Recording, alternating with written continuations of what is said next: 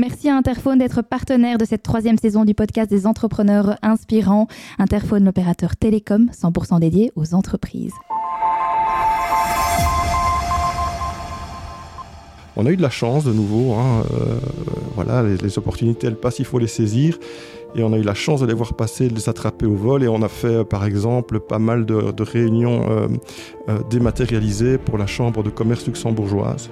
Je ne sais toujours pas comment ce client est arrivé chez nous.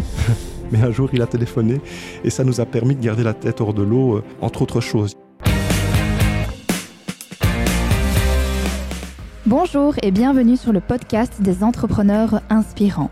Chaque épisode vous offre un aperçu de l'histoire d'un ou d'une entrepreneur qui éclaire et inspire à travers sa vision et son parcours. Aujourd'hui, c'est un véritable plaisir d'accueillir Laurent Fortier, fondateur de 48. Plongeons dans son monde du son et de l'événementiel. Après plus de 20 ans d'expérience dans la sonorisation et le mixage live, sa maîtrise technique et son expertise événementielle promettent une discussion enrichissante sur les coulisses de l'audio professionnel. Je suis Anastasia je suis accompagnée de Geoffroy. Nous sommes impatients de vous faire découvrir cette histoire inspirante. Bonjour Laurent, bonjour Geoffroy. Bonjour à tous. Bonjour euh, Geoffroy, bonjour Anastasia. bonjour Laurent. Comment vas-tu aujourd'hui? Écoute bien, bien mieux que le temps, on n'est pas, on pas gâté. Pour ouvrir cette conversation, pourrais-tu te présenter et nous parler de ton activité actuelle? Eh bien, comme tu l'as dit, je m'appelle Laurent Fortier. Je suis diplômé de l'Institut des arts de diffusion. Je suis sorti en 99 avec euh, un diplôme d'ingé son. Euh, j'ai bourlingué quelques années comme technicien indépendant, comme freelance. Et puis en 2005, par divers euh, rencontres et opportunités, j'ai démarré ma société qui, qui ne s'appelait pas Fortier à l'époque. Euh, qui s'appelait Fortier SPRL. Et puis, et puis l'identité est arrivée par après. 48, Fortier, y a-t-il un lien entre les deux euh Bah oui, évidemment. Donc l'idée, c'était à un moment, bah, je, me suis entouré, j'ai une chouette équipe et euh, je voulais un petit peu me mettre euh, un peu en retrait par rapport à ça. Et donc, bah, l'anecdote est rigolote. Ce sont les élections européennes au Parlement européen. Le cahier de charge sort et on a le produit qui est demandé dans notre parc de location et le, technicien du Parlement demande à l'importateur qui a ce produit et, le, le, néerlandophone d'Assel lui dit bah, Fortier. Hein, et le bon francophone cherche pendant euh, trois jours Fortier sur le net, sans rien trouver évidemment. Puis on a gardé ça. Et puis le chiffre 48 dans l'audio pro, il y a quelques références comme l'attention de polarisation des micros, le 48 volts, ou bien le nombre d'entrées, euh, des régies 48 entrées à l'époque, c'était un peu un standard et on a gardé ça. 48 kHz aussi l'échantillonnage. Enfin, il y a plein de choses qui, qui faisaient. Euh, un nom qui a son histoire. Voilà. Peux-tu nous emmener à travers les moments clés de ton aventure entrepreneuriale à partir de la lancement de Fortier. Le business est basé sur les, rapports humains et les rencontres. Et je fais la connaissance euh, de, de, Baudouin et André Rémy, qui à l'époque euh, faisaient le spectacle Sois belge et tais-toi. Et puis ça, ça a vraiment été un accélérateur pour moi, puisqu'il y avait des opportunités d'investissement, parce que le spectacle explosait dans ces années-là. Euh, Olivier Leborgne arrive pour la mise en scène, et on a vraiment deux, trois ans devant nous qui sont extraordinaires. Et, euh, voilà, ça, ça a vraiment été un, premier élément déclencheur. Euh, ensuite, les rencontres, les rencontres avec euh, des collaborateurs qui, bon, certains sont rentrés comme stagiaires, d'autres sortaient de la même école que moi. et je pense que j'ai fédéré une équipe autour de moi qui, qui, fonctionne très bien. Et, ça aussi, c'est quelque chose de très important. C'est l'investissement dans, dans l'humain et dans cette, dans cette oui, cet aspect des choses qui, je pense, est très important. De s'entourer, je pense qu'on reviendra là-dessus. C'est combien de collaborateurs aujourd'hui, Fortier? Alors actuellement, on est six équivalents temps plein euh, dans la boîte et puis un paquet de, freelance euh, en fonction des missions et de l'agenda qui, qui est souvent... Euh, tout en même temps. Avais-tu l'âme d'un entrepreneur quand tu étais plus jeune? J'aurais dû emmener ma maman, mais je pense oui. je crois que que l'on est entrepreneur, il y, a, une fibre au départ pour ce genre de, choses. Et, la, vision de Fortier, je l'ai eu très jeune en fait. J'avais 15-16 ans, j'étais déjà, j'avais cette vision euh, en tête et je, voulais aller vers, vers, vers cette réalisation. Tu as suivi ton objectif, tu étais assez déterminé dès le début Je, pense, oui. oui. Est-ce que comme beaucoup de personne dans le métier, tu as commencé par le métier de disc jockey. Alors non, j'ai eu, alors pour aller au bout des choses, j'ai eu une sonorisation qui s'appelait Sound Concept, qui existe toujours d'ailleurs. Oui, tout à fait, j'avais 15 ans. Et donc on s'est retrouvé avec une camionnette euh, et pas de permis. Hein. donc on est allé chercher un des grands frères, on était cinq copains. Euh, on, faisait toutes les soirées scout à Jean Blou, mais je n'ai jamais mis les disques pour, euh, pour tout dire. Moi, je, je m'occupais de l'aspect technique de la chose. Voilà.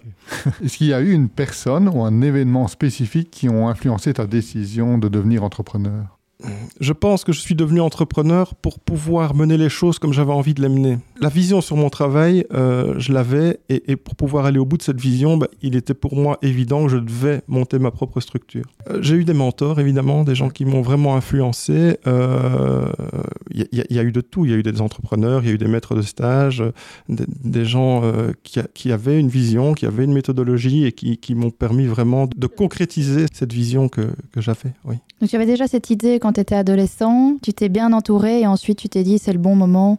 Y a-t-il eu un déclic, une, situation qui a fait que tu t'es dit voilà, maintenant je lance 48 Alors c'est une excellente question. Euh, en fait, pour tout vous dire, le passage en société s'est fait suite à un, contrôle fiscal.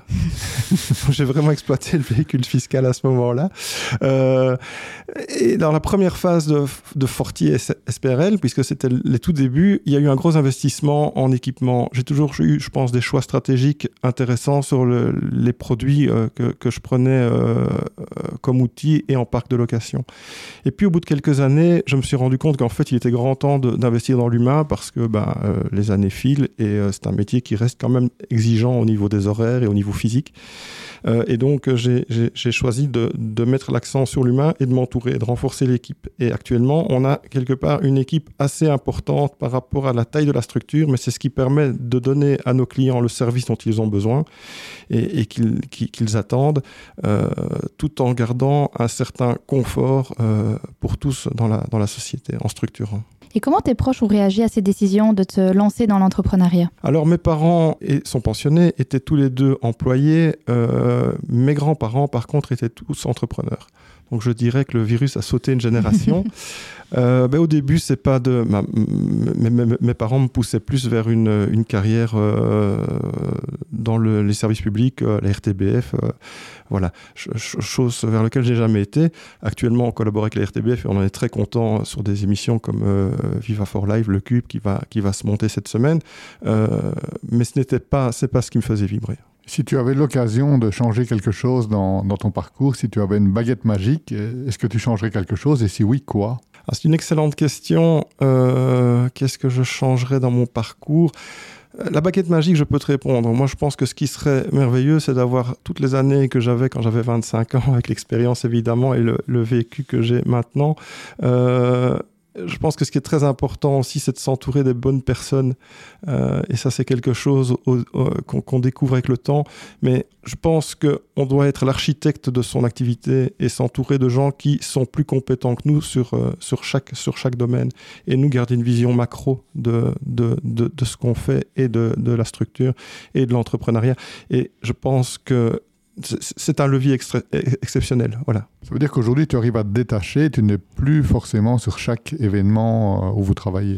Ce serait impossible parce que la quantité d'événements qui se tiennent simultanément fait que je ne pourrais pas me dédoubler. Euh, mais non, effectivement, c'est important de pouvoir déléguer et d'accorder la confiance et puis de donner la bonne information au bon moment aux bonnes personnes. Et ça, c'est un enjeu qui est très compliqué dans une, dans une société, c'est d'avoir cette circulation d'informations et de donner accès aux collaborateurs. Et le, plus dangereux, c'est ce qui est évident. Ce qui paraît évident, c'est toujours ce qu'on ce qu'on ne dit pas et c'est la tarte à la crème. Ton métier nécessite d'être toujours à l'affût des nouveautés, des innovations. Comment justement tu arrives à, à rester euh, à jour par rapport à ce secteur? Avant le, la crise Covid, c'était assez facile parce qu'on avait pas mal de salons et de possibilités de rencontrer les, les fournisseurs et les constructeurs. Actuellement, ces salons sont en perte de vitesse, comme tous les salons. Hein. On peut parler du salon de l'auto. Euh, on se rend compte que c'est des concepts qui s'essoufflent. Euh, donc le réseau et les connaissances restent euh, primordiales pour savoir ce qui se prépare, ce qu'il y a dans, le pipe, dans le recherche et développement des différents fournisseurs. Et alors, on a aussi une relation privilégiée parce que de, très longue haleine avec nos, nos, fournisseurs, puisque il y a des gens qui ont travaillé depuis 15 ans et qui sont, qui sont devenus des, des, amis et, on se parle de, tu à toi, donc ça facilite. Et outre le networking, as-tu d'autres sources d'inspiration dans ta vie d'entrepreneur? Tout entrepreneur est inspirant pour, pour l'autre entrepreneur. Je pense qu'il y, y, a des choses à aller chercher un petit peu chez tout le monde. Les podcasts sont quelque chose euh, pour moi de très, très inspirant et une source de documentation. Euh, tu consommes pas mal de podcasts Énormément, en voiture, oui, tout à fait. Et les nôtres également. évidemment. tu parlais de mentorat tout à l'heure, euh, donc le mentorat que tu as reçu, mais est-ce que tu es dans une phase maintenant où tu te sens légitime et où tu as envie de donner du mentorat? C'est toujours un peu compliqué de répondre à ce genre de questions, mais je pense que oui, modestement, je suis passé par des, des, des, des, étapes pas forcément évidentes du questionnement et je peux amener des réponses à certains, à certains jeunes entrepreneurs. Euh, j'ai un collègue là euh, du côté de Rochefort, il se reconnaîtra, qui m'appelle régulièrement et on discute à bâton rompu sur euh, les investissements. Est-ce que c'est opportun de les faire Tiens, est-ce que c'est pas beaucoup d'argent par rapport au retour que tu vas en avoir Enfin, voilà, c'est quelque chose d'assez qui me plaît bien. Oui, c'est vrai. Quel est l'accomplissement dont tu es le plus fier dans ton parcours entrepreneurial et que tu voudrais partager avec nos auditeurs? Euh, outre l'aspect technique d'un très bel événement, ce qui, ce qui vraiment maintenant me fait vibrer, parce que je vous dirais qu'à un moment, on a petit peu fait le tour du problème. Euh, au bout de 20 ans, on a un peu tendance à tourner en rond. Euh, mais ce qui me fait vraiment vibrer, c'est justement l'aspect équipe et les, gens qui m'accompagnent maintenant dans ce parcours, et puis à réfléchir à l'après parce que bon bah euh, j'ai 46 ans, euh, que va devenir cette, structure après moi? Ça c'est quelque chose d'assez euh, chouette comme questionnement et qui ouvre pas mal de perspectives.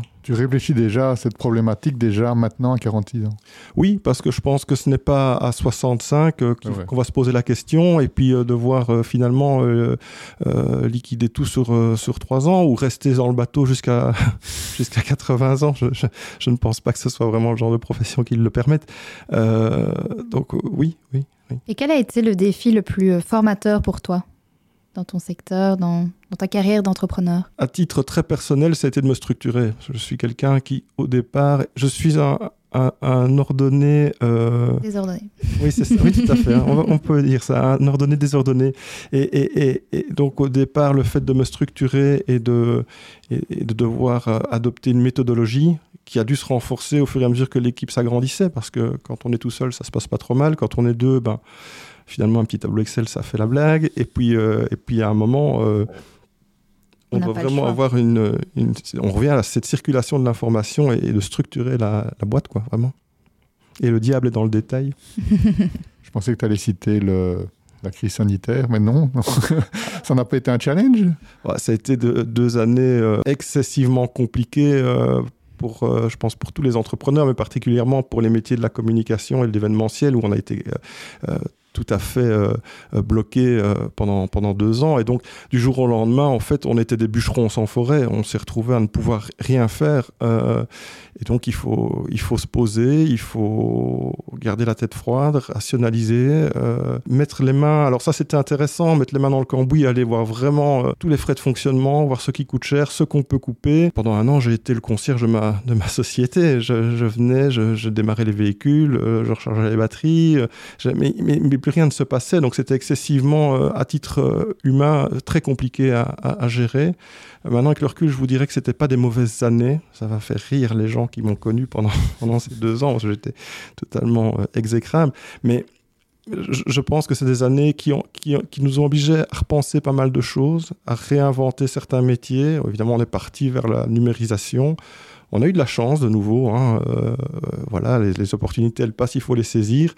Et on a eu la chance de les voir passer, de les attraper au vol. Et on a fait, euh, par exemple, pas mal de, réunions euh, euh, dématérialisées pour la Chambre de commerce luxembourgeoise. Je ne sais toujours pas comment ce client est arrivé chez nous, mais un jour il a téléphoné et ça nous a permis de garder la tête hors de l'eau, euh, entre autres choses. Il y, a, eu d'autres euh, missions, mais celle-là était assez anecdotique parce que finalement on s'est retrouvé dans nos bureaux qui n'étaient pas du tout prévus pour ça, à gérer euh, trois réunions Zoom avec trois collaborateurs dans trois salles et avec des intervenants des quatre coins du monde. Donc c'était assez, assez fun et assez challengeant. Voilà. Et comment as-tu réussi à garder la tête froide, la tête hors de l'eau? Voilà, tu as eu des missions qui t'ont aidé, en attendant Alors, la tête froide, pas forcément, hors de l'eau, oui. je dois bien avouer que j'ai eu des moments de, de, stress assez énormes.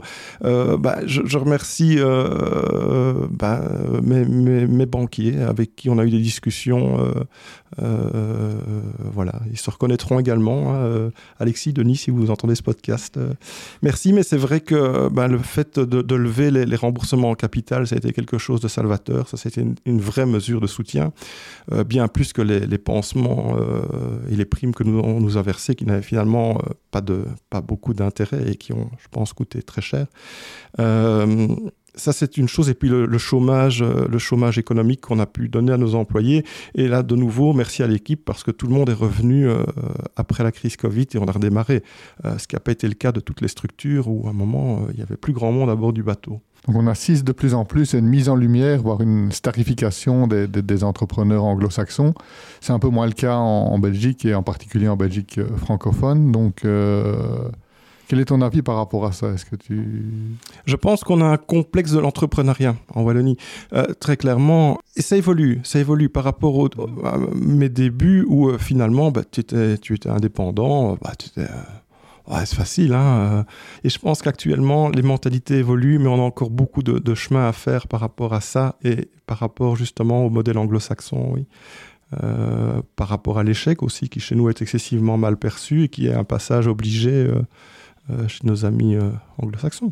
Donc voilà, je pense qu'il y a... C'est peut-être une question de culture aussi, hein. on n'arrivera jamais à, un équivalent, mais vraiment, je crois qu'à un moment, il ne faut pas sous-estimer la, quantité de travail fournie par les TPE et les PME en Wallonie. Et quelles sont tes valeurs fondamentales qui te guident au quotidien dans ton parcours entrepreneurial? Le service client, la, qualité du service client, être à l'écoute et, répondre. Euh, ça, c'est vraiment quelque chose de primordial. Le, second fondamental de, de Fortier aussi, c'est la qualité des produits qu'on met en œuvre. On s'efforce d'avoir du matériel qui soit euh, de très grande qualité, qui soit euh, up-to-date et que nous gardons très longtemps de par le, prix des investissements qui sont faits. On a des périodes d'amortissement qui sont assez longues et ça ne va pas, ce n'est pas antinomique par rapport au fait d'avoir euh, quelque chose de récent. En fait, si vous posez des choix stratégiques qui sont posés au bon endroit, vous pouvez facilement glisser sur des, des durées d'utilisation de 5, 6, 7 ans sans trop de problèmes, à condition d'acheter au bon moment le bon produit et ne pas être euh, au milieu du train. Donc il y a une prise de risque aussi dans les choix stratégiques qu'on pose. Et quand on se loupe, ben, on est parti à tirer quelque chose qui, ne, qui n'est pas forcément euh, opportun pendant 5-6 ans. Et toi, en tant que personne, quelles sont tes valeurs fondamentales? Je pense que la, qualité du travail aussi, la, qualité du travail, c'est quelque chose d'important euh, pour moi, travail bien fait. Euh, dans mes valeurs fondamentales également la relation client, la relation humaine tout simplement, parce que je pense que des relations euh, euh, commerciales ne sont, sont basées sur des relations humaines et pas que. Hein. Euh, c'est vraiment primordial, c'est la, la, la, rencontre et l'entente de deux personnes qui, qui vont, qui vont s'accorder sur, sur une mission à, mener à bien. Comment décrirais-tu ton style de, de leadership et de management? Alors c'est une question qu'il faudrait peut-être poser à mes collaborateurs, ce serait amusant. Mais je pense que je suis quelqu'un d'assez, d'assez cool. Euh, je, donne assez vite ma confiance et, je donne pas mal de liberté à mes collaborateurs euh, par rapport entre autres aux horaires, par rapport euh, aux jours de congé. Quand ils me demandent pour avoir quelques, quelques, quelques jours de congé, bah, je, leur dis bah, ok, mais comment est-ce que ça va se passer au niveau de la, de, la structure Est-ce que tu as anticipé ça? Si oui, eh bien vas-y. Et je pense que c'est, important parce qu'on est dans, un secteur finalement où on va demander énormément aux gens. Et donc c'est un juste retour des choses que de leur laisser cette liberté. Je pense aussi que mal fait vaut mieux que euh, pas fait. Et en général, c'est bien fait. Donc je suis en plus un, un leader heureux. Mais ce que je veux dire, c'est que euh, c'est pas parce que ce n'est pas fait comme moi je l'aurais fait que c'est mieux ou moins bien. Je pense qu'il y a une liberté qu'à un moment à laisser aux collaborateurs et à un moment c'est le rôle du dirigeant aussi de prendre de la distance et de la hauteur par rapport à ça et de se dire ok ça fonctionne, on garde les fondamentaux, on ne touche pas à ça mais on laisse une certaine zone de créativité et d'interprétation dans les missions à faire pour les, collaborateurs. J'entends aussi une responsabilisation alors des collaborateurs. Bien sûr, c'est important. Euh, on travaille avec des adultes et, et j'ai une équipe qui est très jeune, mais c'est une équipe qui est très, euh, très impliquée et euh, qui, qui, qui, qui, va au bout des choses. Euh, et ça, c'est pour, pour, moi, évidemment, c'est du pain béni. C'est très rassurant de se savoir euh, entouré. Et à côté de ton rôle de patron d'entreprise, quelles sont tes passions, tes centres d'intérêt? Alors, c'est marrant parce que, évidemment, c'est un métier passion. Donc, si tu veux, les premières années, on, se retrouve euh, à mélanger son métier et sa passion. Donc, c'est excessivement euh, emprisonnant, en fait. Et puis, euh, au bout de quelques années, bon, on se rend compte que finalement, il faut développer d'autres passions parce que parce qu'on on devient, on devient neurasthénie, on tourne en rond. Euh, donc, j'ai fait pas mal de voyages, pas mal de voyages en, en auto aussi. Je pars régulièrement me promener. Euh... Une passion automobile. Voilà, tout à fait. Et les restaurants aussi. Et les restaurants, la montagne. J'aime beaucoup la montagne, le ski. Je suis un amoureux de, du ski. Finalement, tous les plaisirs de la vie. Ce genre de choses te permettent de, de te déconnecter finalement de ce secteur qui est quand même assez prenant. Et la question est la suivante, comment arrives-tu à maintenir un équilibre entre ta, entre ta vie personnelle et ta vie professionnelle? Écoute, c'est très compliqué parce que c'est vrai que même euh, au bout de l'Europe euh, ou au bout du monde, tu restes connecté à ta société. Tu peux, tu peux, tu peux difficilement te dire pendant 10 jours, je coupe mon GSM et je reviens 10 jours plus tard. Euh, donc il faut, je pense, euh, s'aménager, en tout cas avoir une très grande souplesse dans, dans son organisation et se dire, bon, bah, maintenant je prends deux heures, je vais chercher mon gamin à l'école et puis je retravaillerai après. Euh, je pense que c'est aussi un des avantages de ce, de ce statut. Et si on n'en profite pas, c'est très compliqué parce que finalement, on, on, est dedans 7 jours sur 7. Ouais ça c'est certain. Et tu as un métier qu'on peut qualifier de stressant quand même. Comment est-ce que tu arrives à gérer ce stress et garder une attitude positive malgré celui-ci? Alors notre quotidien reste l'exceptionnel des gens et ça c'est très très motivant. Et c'est ce qui permet de garder une, une, attitude positive. On va faire un événement d'entreprise, bah, c'est une fois dans la, par an dans la vie de l'entreprise. C'est quelque chose d'important pour, le, pour l'équipe. À l'inverse, tu peux pas te rater, du coup. tu ne peux pas. Alors, tu, tu ne peux pas. On ne peut pas voir que tu t'es raté. Il faut. euh, C'est toujours la manière de faire passer euh, quelque chose qui n'a pas été comme ça aurait dû. Alors, bon, c'est un petit peu euh, compliqué à expliquer, mais mais euh, mais c'est surtout l'attitude que tu as après l'erreur qui va permettre de, de euh, exemple tu le morceau se termine tu ne coupes pas la réverb l'effet qu'il y a sur la voix du chanteur bah, c'est un petit peu ridicule quand il parle. Sauf que si tu coupes en une fois tout le monde va le voir. Donc sort progressivement et proprement ça va passer crème. Et voilà.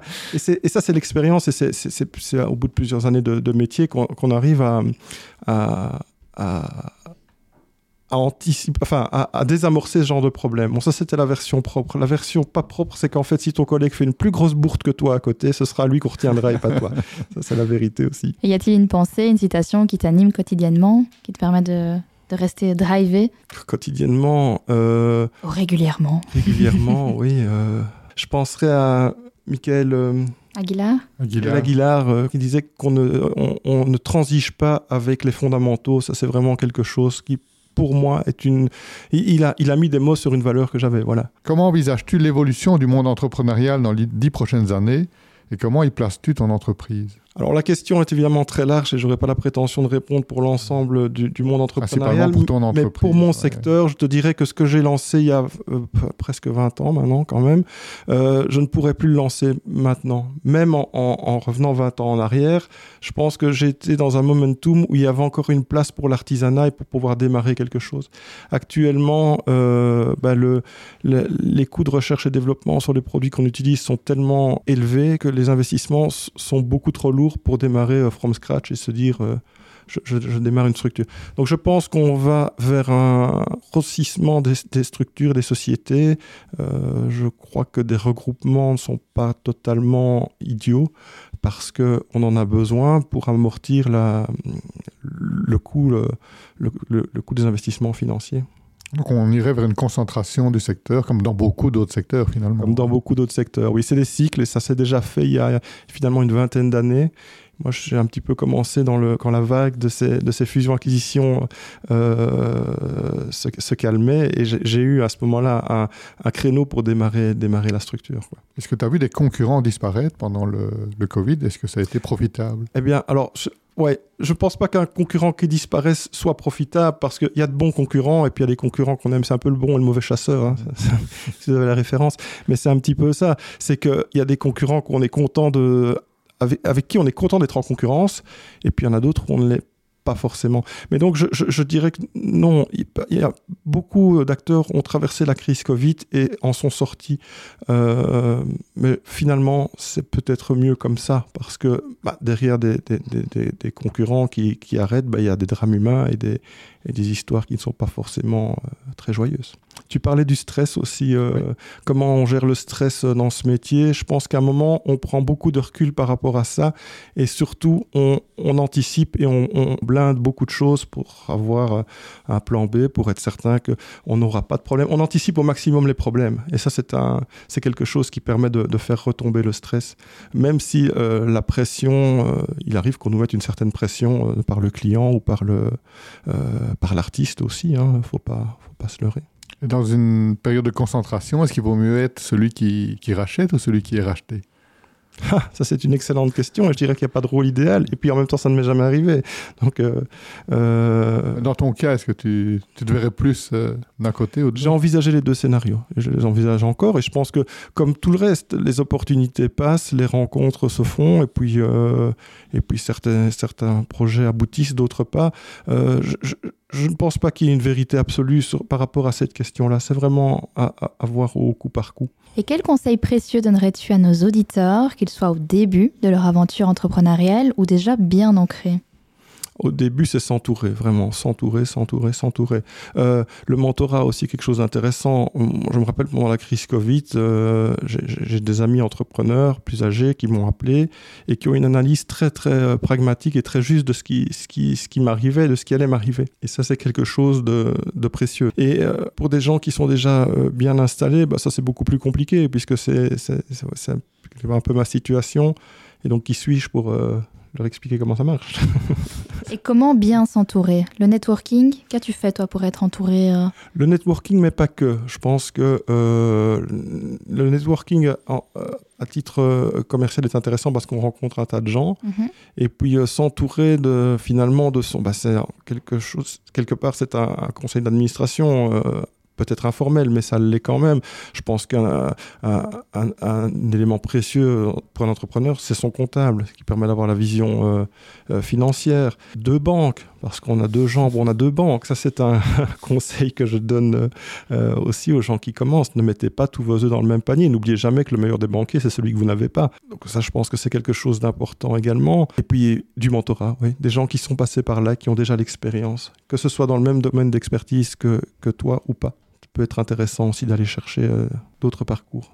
Tu es le, le, principal, voire le seul commercial de, de, de Fortiette. C'est un choix ou c'est euh, parce que tu n'as pas trouvé la, la, la perle rare? Alors, c'est un, une boîte de Pandore. Je ne suis pas le seul commercial de Fortiette parce que j'ai ouais, même trois collaborateurs qui vendent pas mal et qui vendent de plus en plus. Ils étaient un petit peu commerciaux sans le savoir. Et donc, à un moment, on, a, on, on s'est entouré par rapport à ça. On a pris un consultant externe qui les a coachés, qui leur a expliqué euh, ben, vraiment les, bases de la vente et de la, relation client et comment aborder un, client et, un suivi. Et, ça fonctionne. Ça fonctionne plutôt pas mal. Alors la question d'avoir un pur sales dans la boîte c'est compliqué parce que c'est un domaine d'expertise technique euh, et donc il faut quelqu'un qui soit en même temps technicien et commercial. Et dans l'état actuel des choses on n'a pas encore trouvé cette, cette, euh, cette perle rare. C'est plus facile d'upgrader un technicien à la vente qu'un vendeur à la technique. C'est en tout cas la direction qu'on a pris pour l'instant. Je ne suis pas certain que ce soit la meilleure, mais c'est celle que l'on a pris. Il vaut mieux prendre une direction, même si ce n'est pas la meilleure, que de rester à, à la place où on est. Et donc on a pris cette direction-là. Et ça aussi, c'est quelque chose que je dirais, c'est qu'à un moment, il faut bouger, il faut prendre une direction. Et c'est peut-être pas la meilleure, mais, mais il faut avancer. Et ça, c'est aussi quelque chose dans l'entrepreneuriat qui est important, c'est de ne pas de ne pas attendre. Voilà, on arrive tout doucement à la fin de, de ce podcast. Est-ce qu'il y a une question à laquelle qu'on t'a pas posée, à laquelle tu aurais vraiment voulu répondre? Si oui, euh, le micro est à toi. Ou une anecdote à partager, parce que je sais que tu en as pas mal. Oui, les anecdotes, on n'a pas fini. Là, on va refaire un, un, deuxième podcast avec ça. Euh, je, je dirais que finalement, ce qui est important dans notre métier, c'est la gestion des priorités. C'est l'importance de savoir ce qu'on veut faire passer comme message. Finalement, quel que soit le, le budget du client, quel que soit l'infrastructure qu'on met en place, c'est le message. Ça reste un métier de communication. Et, donc, pour passer ce message, eh bien, il y a des priorités à établir. Et il faut toujours avoir en ligne de mire cette euh, demande du client, ou que ce soit pour un, concert ou que ce soit pour un événement d'entreprise. Finalement, la problématique est la même. Finalement pas loin de piloter un avion. Tu, as, quelque chose euh, au loin et tu dois, tu dois te diriger vers ça. Un grand merci Laurent pour ce partage. Merci également à toi Geoffroy. N'oubliez jamais vos fondamentaux, c'est ce qu'on retiendra aujourd'hui. Chers auditeurs, nous vous remercions de nous avoir accordé votre temps. On se donne rendez-vous prochainement pour d'autres rencontres et d'autres doses d'inspiration. À très bientôt. Salut à tous. Bonne journée.